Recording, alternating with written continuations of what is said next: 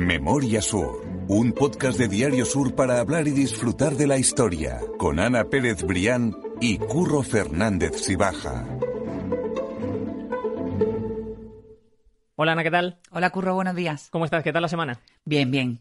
Aburrida ya de todo este tema de las incidencias acumuladas y de los cierres perimetrales y de el cierre de servicios no esenciales, pero bueno, es lo que toca y, y hay que hay que comportarse y quedarse en casa. Bueno, Así parece que... que cuando estamos grabando esto por lo menos están bajando las cifras. Sí, sí, sí, buena noticia. tónica, Estamos todo- cuando estamos grabando esto todavía estamos con el cierre de los, Sí, sí. de los servicios no esenciales, pero, pero bueno, parece que se va viendo la luz al final del túnel en este horrible tsunami. Eso, eso espero, de verdad.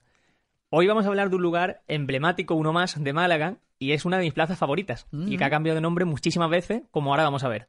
Vamos a contar la historia y las curiosidades de la Plaza de la Constitución, que yo creo que a ti te tiene que gustar tanto como a mí. Sí, sí, efectivamente. Es uno de los sitios que además está ligado a otro de nuestros lugares favoritos. Yo creo que el que más curro, Sí. que es la calle Larios. Sin duda. Y bueno, tiene su propia historia, porque la calle Larios no siempre ha estado ahí. Antes estaba la Plaza de la Constitución y bueno, desde el siglo XV se convirtió en el centro neurálgico de, de la vida urbana, ¿no? Entonces hoy vamos a hablar de, de ese tema en concreto a través de dos eh, de los lugares que más vida le dieron eran la Plaza de Toros, a pesar de que la gente piense que la Malagueta siempre ha estado ahí, las primeras corridas de toros tuvieron el lugar en la Plaza de la Constitución y de la cárcel de la ciudad, que tiene una historia absolutamente fascinante que vamos a conocer hoy. Eso es, pues no nos vamos a enrollar mucho más, así que ahora sí, vamos a contar un par de curiosidades de las muchas que hay de la Plaza de la Constitución.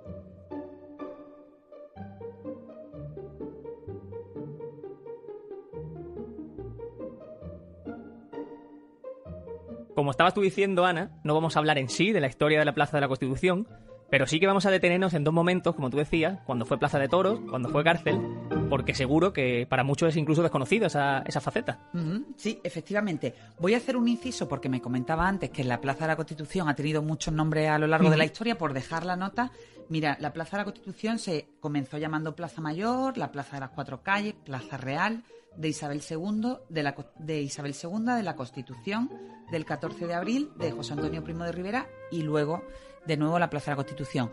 Hemos comentado en muchas ocasiones que el callejero estaba ligado a los vaivenes políticos de cada una de la época y la Plaza de la Constitución no fue una excepción. Pero hoy nos vamos a centrar en esa primera historia de cuando se llamaba Plaza Mayor o Plaza de las Cuatro Calles. Y en ambos casos, Curro, los protagonistas absolutos de ese impulso y de ese desarrollo fueron, fueron los Reyes Católicos. los Reyes Católicos, que ya hablamos de ello, eh, su paso por Málaga en la en el capítulo sobre el palo, si no me equivoco. Sí, sí, efectivamente, que tuvieron que retroceder Exactamente. por el, por el tema de las lagunas y de toda esa parte que estaba anegada por agua y que incluso supuso que tuvieran que, que volver sobre sus pasos y retrasar un tiempo la conquista de Málaga.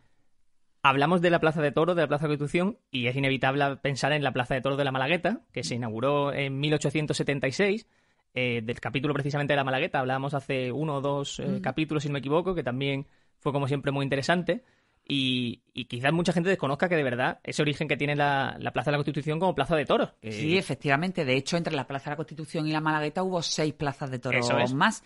Pero vamos al, al origen, a, a- a ese, a ese espacio eh, cerrado eh, con las cuatro paredes que representaba la Plaza de la Constitución y que fue el lugar de la primera corrida de toros que, hay documentada en la ciudad y que precisamente fue gracias o en honor a los reyes católicos que acababan de conquistar eh, Granada y que en homenaje a ellos llegaron esos ecos de los éxitos de la gesta militar a la ciudad y bueno y el cabildo decidió en, en honor de los reyes católicos pues improvisar un festejo eh, taurino. Estamos hablando del 4 de enero de 1492 como fecha de la toma de Granada y la plaza de toros se improvisó en apenas dos días y ese festejo tuvo lugar el día 6 En ese momento la Plaza de Toros que ha dicho, la pla- perdón, la Plaza de la Constitución que ha dicho que tiene muchos nombres, era Plaza de las Cuatro Calles. Plaza de las Cuatro en Calles ese siglo sí. qui- eh, XV era Plaza, Plaza, de las Mayor Cuatro o. Plaza de las Cuatro Calles, Eso es. efectivamente. Y, y el, el origen es el que tú dices, la toma de Granada y el festejo por parte de toda Málaga, que llevaba apenas cuatro o cinco años bajo dominio de los Reyes Católicos para celebrar Justo, esa efectivamente, la- el- las autoridades locales de, de la ciudad, en contacto con, con- con- con los reyes, pues decidieron hacer varios fastos. Uno de ellos fue la, la corrida de toros, otro fue una peregrinación a la ermita de la Victoria, que era un lugar también emblemático en la conquista de Málaga, porque ahí tuvo su, su el epicentro de su campamento militar Fernando el Católico y después también se animó a los vecinos pues a adornar eh, sus casas con luminaria y con banderolas para, para, para mm, recordar esa gesta, ¿no? y por supuesto los toros en la plaza. Eso entendamos que la plaza de toros no es como podemos suponer ahora, que era mm. básicamente unos listones de madera que cerraban la plaza. Sí, eh, efectivamente, unos cierres que hubo que improvisar en apenas dos días, porque estamos hablando de un tránsito de apenas de 4 de enero al 6 de enero, pues ahí se, pusieron a trabajar carpinteros, obreros de, todo tipo, cerraron con, tablones la, plaza de toros por motivo evidente de que las reses no se escaparan, con una especie de correas también, y una de las curiosidades es que toda esa infraestructura de quita y pon al final se guardaba en casa de los vecinos de, la zona. Las autoridades no tenían lugar para, ese resguardo una vez que el festejo terminaba y eran los vecinos los propios encargados de responder eh, sobre la custodia de, todos esos elementos. Se nombraba Plaza de las Cuatro Calles porque daba precisamente a esas cuatro calles que sigue existiendo a día de hoy, ¿verdad? Sí, efectivamente, efectivamente. Y una de las curiosidades, una de esas cuatro calles, eh, que es nuestra querida calle Lario, no se llamaba en la época, calle, lógicamente no existía la calle Lario, se llamaba la calle Toril, porque precisamente desde ese lugar era de donde salían las reses para luego, posteriormente, ser lidiadas en la Plaza de la Constitución. Hay un detalle que a mí se me había pasado por alto, pero leyendo el artículo que, en el que mencionas todo esto que dejamos en la nota del podcast, eh, me hiciste recordar. Y claro, es que la fuente de Génova, que es la fuente que a día de hoy sigue la Plaza de la Constitución, también fue tapada, también fue cubierta para protegerla. Claro, efectivamente. Eso fue, fue debidamente protegido con, con tablones. La fuente de Génova es una de, de, nuestras fuentes más queridas, más históricas de la ciudad una de, y, era la que originalmente estaba en la Plaza de, la Constitución. Felizmente podemos seguir recordándola eh, en su emplazamiento original después de un, bueno, de un itinerario absolutamente eh, complejo por, por, otro, por otros lugares de la ciudad, como por ejemplo el parque. Pero sí, efectivamente, una de, la, de, de las principales peticiones que hicieron las autoridades a todos esos obreros que trabajaban en que se protegiera eh, la, la, fuente de Génova. Mm. Ya tenemos esa plaza de toro montada, ya tenemos toda la estructura. Ahora vamos a la práctica. ¿Cómo se disponía el público alrededor de esa plaza de toros? ¿Cómo se situaban? Bueno, pues mira, el público se, se, disponía como todo lo que ha ocurrido en los últimos siglos en la historia de Málaga, también por clases sociales, curro. Hay que tener en cuenta que la Plaza de la Constitución, tal y como la vemos hoy también, era una plaza cerrada. Ahí estaban las principales infraestructuras eh, civiles, eclesiásticas y políticas de, de la ciudad. Estaba el ayuntamiento, la casa del corregidor se, se, construiría más tarde, pero bueno, también estaban las casas de los de las autoridades, la cárcel de la ciudad, bueno, es decir, había una, una infraestructura eh, montada en torno a la plaza bastante, bastante cerrada. Y entonces esos balcones esos balcones corridos que muchos de ellos hoy se conservan, sobre todo en el paño frontal de, la calle, estaban reservados para las, las, autoridades, ¿no? Las clases pudientes, como, como llamamos, autoridades políticas, autoridades administrativas, eclesiásticas, y era curioso cómo también en ese en esa época pues había una pugna no los, codazos como los llamamos eh, así de manera un poco eh, llana para, para colocarse en las primeras filas. Y ya después la parte de abajo, efectivamente, pues estaba destinada pues al pueblo, incluso a los presos, que ahora después hablaremos también de la cárcel, que tenían buen comportamiento, y al servicio. Para este capítulo hemos tenido la suerte de volver a hablar con Víctor Heredia, que hablamos con él hace unos capítulos, Ana, que no recuerdo ahora mismo en cuál fue, pero que siempre es un lujo tenerle. Es historiador, profesor de historia en la Universidad de Málaga, y que nos ha contado cómo se disponían esos balcones y qué es lo que queda hoy como testigo de aquella época en la actual Plaza de la Constitución. Quedan dos huellas de este uso como tribuna. Uno sería la fachada de la sociedad económica, eh, en, el ángulo noroeste que eh, pues podemos apreciar cómo tiene esos, esos esas balconadas muy amplias, muy bajitas, la reja, muy bajita para no interferir en la visión y que permitían eso colocar esos asientos eh, y que además en el caso de la oficina económica tiene la, particularidad de que la fachada, la crujía digamos externa es totalmente independiente del resto del edificio o lo era en origen ya que estaba pensado para que fueran eso, cada una tribuna con su respectiva habitación. Y luego en el, otro edificio que conserva estos rasgos es eh, la, fachada del antiguo convento de las Agustinas, lo que sería la entrada al pasaje de, Chinitas, que eh, efectivamente tiene, eh, podemos ver que todavía conserva estas balconadas amplias eh, que permitían eso, ¿no? que fueron utilizadas como tribuna para las corridas de toros y realmente bueno, para cualquier otro tipo de espectáculo, procesión o evento que tuviera lugar en la Plaza Mayor. Tenemos que suponer también que los toreros no eran toreros como lo que conocemos a día de hoy, sino que eran nobles, sobre todo valientes, ¿verdad? Que querían eh, que querían, bueno, eh, pasarlo bien, al fin y al cabo era un modo de divertimento, porque no era realmente el pueblo llano quien toreaba. Sí, efectivamente, ellos querían demostrar su poder, ¿no? Y su, y su, mm, y su vínculo con la zona, con la, con la parte más alta de la, de las clases sociales a través de ese gesto de saltar al ruedo, de saltar a la plaza y de lidiar a la, a la rese. Efectivamente, como dices, Curro, eran nobles o aristócratas, bueno, que eran así casi, casi eh, mm, salían de manera espontánea para, para lidiar las reses. Lógicamente, eh, los espectáculos no tienen absolutamente nada que ver con lo que hemos conocido en los últimos años. De hecho, hay crónicas históricas, bueno, que, que, mm, hablan de, escenas absolutamente eh, dantescas y sangrientas, porque, bueno, los aristócratas eh, saltaban al ruedo normalmente a caballo, pero si ellos veían, mm, veían que no eran capaces de terminar con el, con el toro, pues llamaban a uno de sus sirvientes, que con la espada, pues terminaba con esa suerte suprema y dejaba estampadas francamente eh, pavorosas, ¿no? Claro, porque ese toreo, esa lidia, no era pie, como conocemos a día no, era, caballo. Sí, era caballo y bueno, eso generaba pues, pues e, e, escenas de las que a pesar de todo ocurro el público disfrutaba, disfrutaba con esa escena en la Plaza de la Constitución de los Toros y disfrutaba también con las escenas que ahora después hablaremos de los ajusticiamientos también que se producían en esa Plaza de las Cuatro Calles, ¿no? desde luego, desde luego que ahora vamos a tratar ese tema cuando nos centremos en la cárcel, que será dentro de muy poquito. Me ha llamado la atención que fue precisamente hasta el siglo XVIII, con la llegada de los Borbones, cuando, eh, digamos que la aristocracia, la parte noble, decide alejarse del mundo del toreo, y era básicamente porque a los reyes en aquella época, al ser de origen francés, no le interesaba, no tenían interés eh, por Llega los Borbones, llega Felipe V, que era una persona que no era especialmente amiga de los toros y tampoco era especialmente amiga de que su gente, de su, su aristócrata y sus nobles, pues se expusieran de esa manera, ¿no? Entonces, bueno, empezó a, no a prohibir, pero sí que empezó a desincentivar esa participación de los nobles y poco a poco ese, esa mm, costumbre de lidiar a, a, los toros en la plaza de las cuatro calles, pues fue... Eh, fue mm, desapareciendo con el tiempo y ya se fue eh, gestando el, el, arte del toreo tal y como hoy lo conocemos, con toreros profesionales, si se les puede decir así, eh, que bueno, que ya lidiaban los toros de otra manera y como tú decías también con el toreo a pie, curro.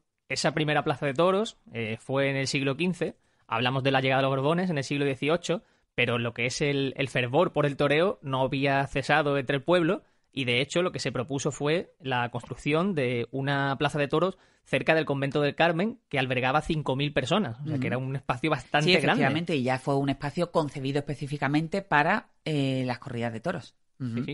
Después hubo otra serie de plazas más hasta que, como decías también, en el año 1876, en la plaza de, en, la, en el barrio de la Malagueta, pues emergía esa plaza de toros que todos conocemos hoy en día que hace poco ha sido también eh, rehabilitada y que ha quedado en un estado perfecto, la verdad. Sí, la verdad es que ha sido un acierto el rescatar esa, esa parte ladrillada y no, y no pintada de blanco como estaba tradicionalmente. La verdad es que le da mucho sabor, está muy bonita. Sí, también además se ha hecho una, una parte cultural de visita, digamos, para con exposiciones de fotografía y demás, que creo que también es muy interesante. muy buena. Ahí hubo también una especie de intento de hacer una zona gastronómica que no tuvo mucho éxito, pero esa parte eh, cultural que asume la Diputación a través de la térmica, la verdad es que tiene, bueno, hasta, hasta la pandemia tenía una programación cultural bastante intensa y, interesante. Sí, eh, muy chula, la verdad es que sí, que lo, recomiendo porque de hecho había hace poco una sobre eh, la historia de los Rolling y los Beatles en modo de fotografía que, me gustó mucho.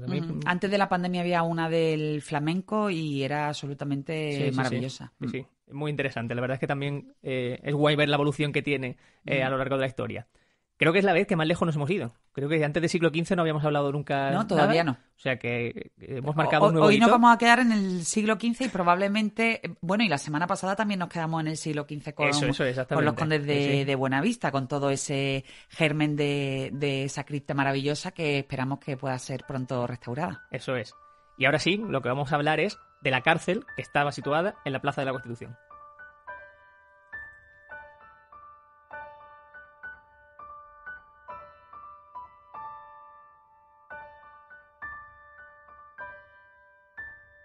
Porque aunque ya lo hemos dicho, en la Plaza de la Constitución acogió también durante muchísimos años la principal cárcel de Málaga, que puede sonar raro porque en el centro de la ciudad estaba la cárcel, que a día de hoy es, impensable. Sí, efectivamente. Bueno, eran formas completamente diferentes de estructurar la, la ciudades. Hablamos que la cárcel estaba en el, en, el centro de la urbe, pero es que también, curro, los cementerios, los enterramientos se hacían en las iglesias que estaban en el centro de las ciudades. Posteriormente ya se terminó con esa tradición y tanto los cementerios como las cárceles, por una cuestión también de salubridad, sobre todo en el caso de los cementerios, se fueron a las, a las afueras de la ciudad. Lo que pasa que, lógicamente, después también con el desarrollo de, de las propias ciudades, en el caso de Málaga no ha sido una excepción, eh, la nueva ciudad terminó por abrazar mm, a, tanto a las cárceles ¿no? como, como, a los cementerios. Pero efectivamente, la primera cárcel que está documentada en Málaga, que, mm, que, se puso en marcha en 1492 y que estuvo allí en la Plaza de las Cuatro Calles hasta 1834, eh, estuvo precisamente allí por orden de los Reyes Católicos. Hablaba justo precisamente eso, que fueron, bueno, no llega a los cuatro siglos, pero 300 y pico años en los que... Sí, muchísimo. Exactamente, en los que la cárcel se instituyó allí. Los presos se, se tenían, tenían ese, ese lugar para, para estar privados de la libertad. Ahora después hablaremos de, las condiciones pero eh, de nuevo los reyes católicos son los que impulsan esa necesidad de, eh, de, contar con un espacio para, eh, para que los presos que iban, que, que, que, iban delinquiendo en la ciudad o bien que iban cayendo por, por los por aquellos rifirrafes militares tuvieran un lugar eh, y entonces la primera idea que tuvieron los reyes católicos fue una especie de alquiler que le hicieron a un ciudadano de confianza que fue Luis de Monterroso, se lo alquilaba su propia casa para el control y la custodia de, esos presos. Lo que pasa es que esa idea, Curro, fue rápidamente rechazada porque no era práctica. O sea, podemos todos imaginarnos cómo era una ciudad como Málaga en el siglo XV y cuáles eran las condiciones en las que esos presos estaban privados de libertad. En el caso concreto de, este hombre, que, bueno, supongo que con, buena voluntad y también con algo de ánimo de, de hacer un ingreso extra, pues los tenía en condiciones francamente mejorables y los presos, de hecho, se escapaban o bien por los tejados o bien haciendo agujeros por las paredes. Aquello se volvió insostenible y los reyes católicos ya sí que eh, se centraron en la, en la necesidad de hacer un proyecto específico para la custodia de, los, de los reos de la ciudad de Málaga. Previamente, si no me equivoco, una solución que se intentó dar hasta llegar a esa cárcel es que se quedasen los presos en los baños árabes, ¿verdad? De, que estaban en calle Salinas, pero también fue un problema a la hora de... Los, baños árabes en realidad estaban en la Plaza de la Constitución, mm, era una infraestructura que, había funcionado durante, mientras Málaga estaba bajo el, dominio musulmán, que una vez con la conquista de los reyes católicos pensaron que sería buena idea. Eh, eh, los baños árabes estaban en la parte, eh, si miramos de frente a la Plaza de la Constitución y dejamos atrás chinitas, ¿vale? Estaban en, la, en el lateral, en el paño de la, de la derecha. Eso eran unos baños árabes que los reyes católicos em, quisieron para hacer la cárcel, la cárcel de Málaga, pero en ese momento estaba en manos de la iglesia y entonces hubo una, un complejo litigio entre el cabildo de la ciudad, las autoridades de la época y la iglesia por hacerse con, la, propiedad. Efectivamente, aquel lugar eh, eh, terminó siendo el, la primera cárcel propiamente dicha de, Málaga, pero mientras se resolvía ese litigio del que te hablaba, como tú, como bien decías, los presos fueron trasladados a calle, a calle Salinas. Entiendo. Hablamos también con, con Maripepa Lara hace un par de capítulos, que ya es absolutamente amiga del podcast, mm. y Maripepa también escribió un libro sobre las cárceles de Málaga, y en ella cuenta que precisamente en esa cárcel de la Plaza Constitución, en la fachada que da a la calle San Telmo, había unos barrotes que permitían a los presos literalmente hablar con toda esa gente que iba pasando frente a ella. Sí, sí, efectivamente, los presos tenían, bueno, tenían acceso, ¿no?, a través de los barrotes, mm. y hace nada hablábamos de, hace cinco minutos hablábamos de la Plaza de Toros, los presos que tenían buen comportamiento se les permitía asomarse a los barrotes y disfrutar de ese tipo de festejos, efectivamente. Podemos suponer que igualmente en esa cárcel, aunque las condiciones habían mejorado respecto a cuando estaban en casa de, vecinos, eh, igualmente eran condiciones insalubres y condiciones eh, pésimas para la vida eh, cotidiana. Sí, sí, no tenía nada que ver. De hecho, no existía ese concepto de, de, la dignidad del preso, ¿no? Que hoy, que hoy afortunadamente se tiene. Los presos incluso tenían que pagar ellos mismos un, un alquiler, una especie de, sí, una especie de, de, de, peaje por estar privados de libertad en la cárcel y bueno, las condiciones que había allí eran francamente mejorables. De hecho, en el momento que había, hemos hablado también muchas veces, Curro, de las epidemias que se generaban en esa zona, que de hecho esa, esa cuestión de la epidemia fue uno de los orígenes que dio vida al proyecto de Calle Lario. La, la, cárcel que había en la Plaza de las Cuatro Calles no fue una excepción y eh, hay documentado también un traslado de presos en, en, uno de los momentos por una epidemia de peste que tuvieron que ser trasladados a la, a la cercana Tarazanas porque, porque bueno, la situación en la cárcel por el hacinamiento y por las condiciones de vida se había vuelto insostenible. Me ha llamado la atención que en el artículo llegas a decir incluso que los presos pagaban por comer, sí. o por comer, digamos, de forma más digna. sí, decir. justo, tenían que pagar, creo que era el precio de dos maravedíes uh -huh. si querían si querían ir más allá de lo, bueno, iba a decir el menú, pero era ni siquiera el menú, era una especie de agua hervida con, con vegetales, eh, que, que era lo que eh, lo que tenían y trozos de pan duro. Entonces, si los presos querían optar otro tipo de alimentación, tenían que pagar la cantidad de dos maravedíes para eh, ellos mismos acceder a ese tipo de alimentación o para, para que alguien se lo hiciera. También estaba prohibido dentro de la cárcel todo tipo de, de intercambio de vino, de licores y de otros productos que no, que, que, que, no estaban permitidos en la cárcel, ¿no? Me ha llamado también la atención que quizás a, a alguien se le ha pasado por la cabeza eh, que no existen grabados, no existen dibujos de aquella cárcel, que también dice mucho de los artistas, de los pintores de aquella época, respecto a no querer reflejar lo que se vivía en esa cárcel o, o la imagen que se tenía sí, de esa efectivamente, zona. Efectivamente, eh, hay, no existen referencias, eh, existen muchas referencias históricas de la cárcel, pero no existe esa referencia gráfica, ¿no? Uh -huh. Normalmente los archivos, en el archivo municipal o en el de Díaz Escobar, en el, en el propio archivo de la Universidad de Málaga, del CTI, que es fabuloso, te encuentras grabados de la época, pues donde, donde por ejemplo, sí tienes la referencia de la casa consistorial, ¿no? Del ayuntamiento que, que ocupaba todo ese paño frontal, pero de la cárcel no. Entonces, Curioso. bueno, hay que hacer un ejercicio de imaginación para, para mm, llegar a, a, a, dibujar esos contornos que tenía la, la cárcel. Eh, por, por hacer eh, referencia a todas esas leyendas, todo, todo aquello que ocurrió en la cárcel, eh, vamos a tirar de una historia que fue una de nuestras primeras historias uh -huh. del podcast, Curro, esa historia fascinante de Sancha de Lara. Eso es. Y de la venganza que, que bueno, que consiguió hacer en honor eh, y en la memoria de su sobrino, Álvaro Torres de Sandoval, que fue ajusticiado fue llevado a la horca justo en la, en la Plaza de la Constitución, en la Plaza de las Cuatro Calles. Claro, porque precisamente si estamos hablando de que las condiciones eran horrorosas, mm. puedo imaginar que los castigos también estaban ah, claro. al mismo nivel. Allí el, el, el, el tema del, del, beneficio de la duda para el reo, el indubio pro reo, como se dice hoy, o, lo, o los juicios justos, eh, bueno, hoy, hoy, se ven con otros ojos, uh -huh. pero eran, eran la, la, las costumbres de la época, ¿no? Pues, bueno, eh, brillaban por su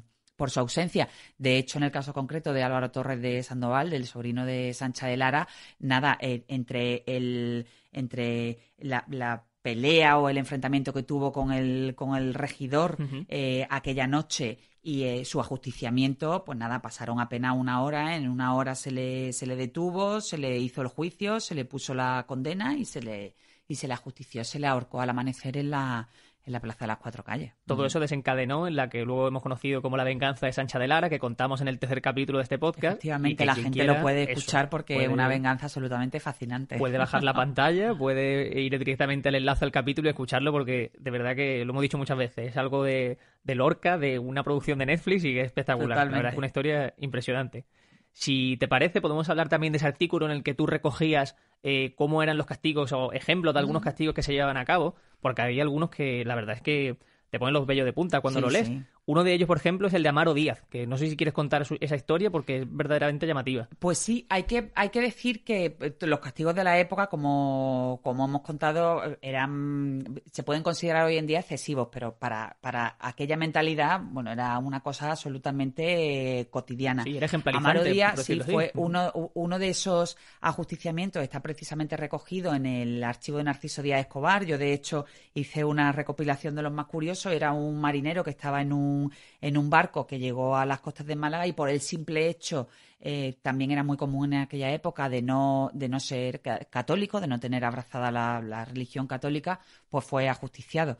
Fue ajusticiado nada más llegar a puerto en el, en el mismo barco y después su cuerpo fue entregado a, a, la turba, y a decir, a los ciudadanos que, se encargaron de arrastrar ya su cadáver por, la, por las calles de la ciudad. De historias como esa hay, hay muchísimas. De hecho, el germen de la Orden de, de la Caridad no está precisamente en esa necesidad de darle algo de, darle algo de dignidad a, a, los cuerpos, a los cadáveres de, de los reos que recibían ajusticiamiento o bien en, el, en la Plaza de las Cuatro Calles, donde estaba la cárcel, o que bien eran trasladados a la zona de Puerta del Mar, donde estaba la horca. Eso es lo que te iba a decir, que precisamente estábamos hablando de la plaza de la Constitución actual, la plaza de las Cuatro Calles por aquel entonces, pero que la horca estaba en Puerta del Mar y que allá había justiciamiento de forma relativamente cotidiana. Sí, relativamente cotidiana y además eran ajusticiamientos públicos de los que de los que los ciudadanos llegaban incluso a disfrutar como, como un elemento de, mm, de, hacer ver lo que estaba bien y lo que estaba mal y un elemento ejemplarizante por parte de las autoridades, ¿no? Allí llegaban, se le, se le ahorcaba, en ocasiones se les cortaba la cabeza delante del público y las cabezas eran exhibidas en picas en diferentes puntos de la ciudad, ¿no? En la playa de San Andrés o a, la entrada de la ciudad para como, como elemento, como ya te decía, ejemplarizante, ¿no? Un ejemplo de esa actuación de la Hermandad de la Caridad, que quería darle un entierro digno a, alguno de esos reos, a alguno de esos presos condenados, es la de Francisco de Sevilla, que es otra historia que también cuentas en ese artículo. Y que sí, es el primer entierro documentado de, de, la Orden de la Caridad, ¿no?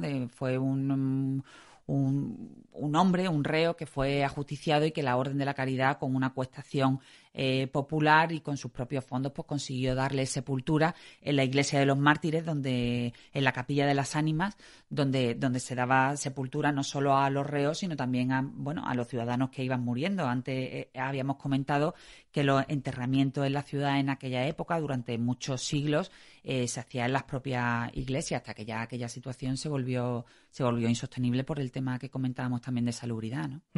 El último ejemplo de ajusticiamiento que vamos a dar es el de tres piratas que eran de origen holandés, eh, norteamericano y danés, que también fueron ahorcados precisamente. Sí, sí, efectivamente. fueron trasladados, además está también documentado en ese documento de Narciso Díaz Escobar, que fueron trasladados uno de ellos en burro, desde la Plaza de las Cuatro Calles a, a, Puerta del Mar. Antes habían tenido en, en, la cárcel un encuentro con un capellán para que juraran de, de la religión de la religión propia y abrazaran eh, el catolicismo y bueno y en esas condiciones fueron fueron ajusticiados sus cabezas y creo recordar incluso que las extremidades fueron eh, cortadas y fueron repartidas por, por algunos puntos de la ciudad. Uno de ellos en la, en la playa de San Andrés, donde fueron ajusticiados mm, precisamente Torrijo, y su hombre, que es materia de otro podcast que, que, también nos encantó hacer, Curro. Hay un detalle escabrosísimo, pero que es realmente absolutamente cierto, como te decía, respecto a estos tres piratas, es que las cabezas fueron cortadas y enjauladas y estaban expuestas en distintas zonas de la ciudad. pues eso a modo de, ejemplo, a modo de, comportamiento correcto. Sí, sí. Es que es muy llamativo.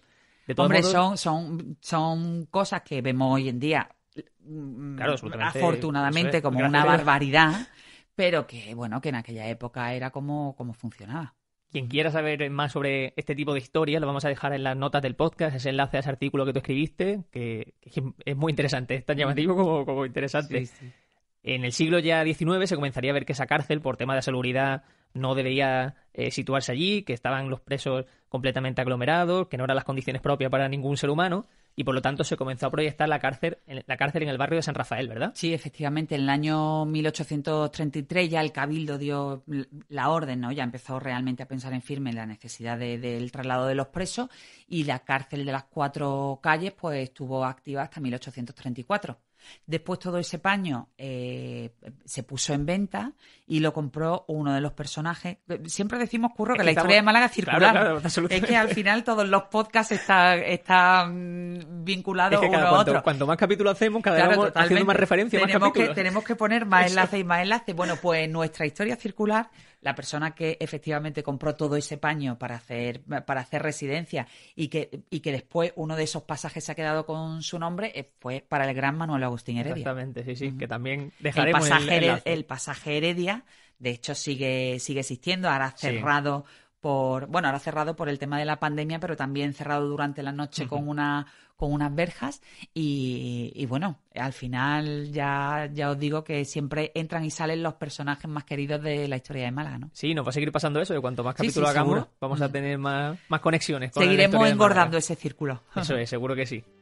Y ya para acabar este capítulo, Ana, déjame que metamos un último corte de voz de la conversación telefónica que hemos tenido con Víctor Heredia en la que nos ha contado algunas cosas muy interesantes sobre ese pasaje de Manuel Agustín Heredia que hoy podemos seguir disfrutando. El solar de la cárcel real va a ser adquirido junto con una capilla adyacente que había por la parte posterior, la capilla de Santa Lucía, ambos solares van a ser comprados por eh, Manuel Agustín Heredia y va a construir en, eh, sobre ese solar el pasaje de, que lleva su nombre, que tiene la particularidad de que es el segundo pasaje comercial de España, que es una tipología totalmente novedosa de origen europeo, eso de que de hacer una calle destinada a tiendas, una calle privada, pues un elemento urbanístico totalmente novedoso en la época y que incluso pues no solamente a nivel de la ciudad, sino que a, escala de, toda España. Y bueno, luego va a dar lugar a los pasajes que van a ser relativamente comunes no pues en el resto del centro de la ciudad. Pues Ana, yo creo que ha quedado una, muy buena explicación y unos buenos detalles de la Plaza de la Constitución. Sí, sí, hoy nos hemos centrado en los toros y en la cárcel, en esa parte más escabrosa, pero hay una historia fascinante en la Plaza de la Constitución que contaremos en las próximas semanas, que es el de los cafés de la Plaza de la Constitución, café de la loba, la lobilla, el suizo, bueno, y el Café Central, ¿no? Que todavía eh, sigue con, nosotros y que fue el origen de cómo se piden los cafés en Málaga, que eso es un origen también muy curioso, pero que ya comentaremos en otro podcast. Volveremos, volveremos a la Plaza de la Constitución y nosotros volveremos a vernos la semana que viene. Perfecto, Curro. Mil gracias, Ana. A ti siempre. Memoria Sur es un podcast de Diario Sur. Escucha un nuevo episodio cada semana en iVoox, Spotify, Apple Podcast y consulta las referencias de este episodio en diariosur.es.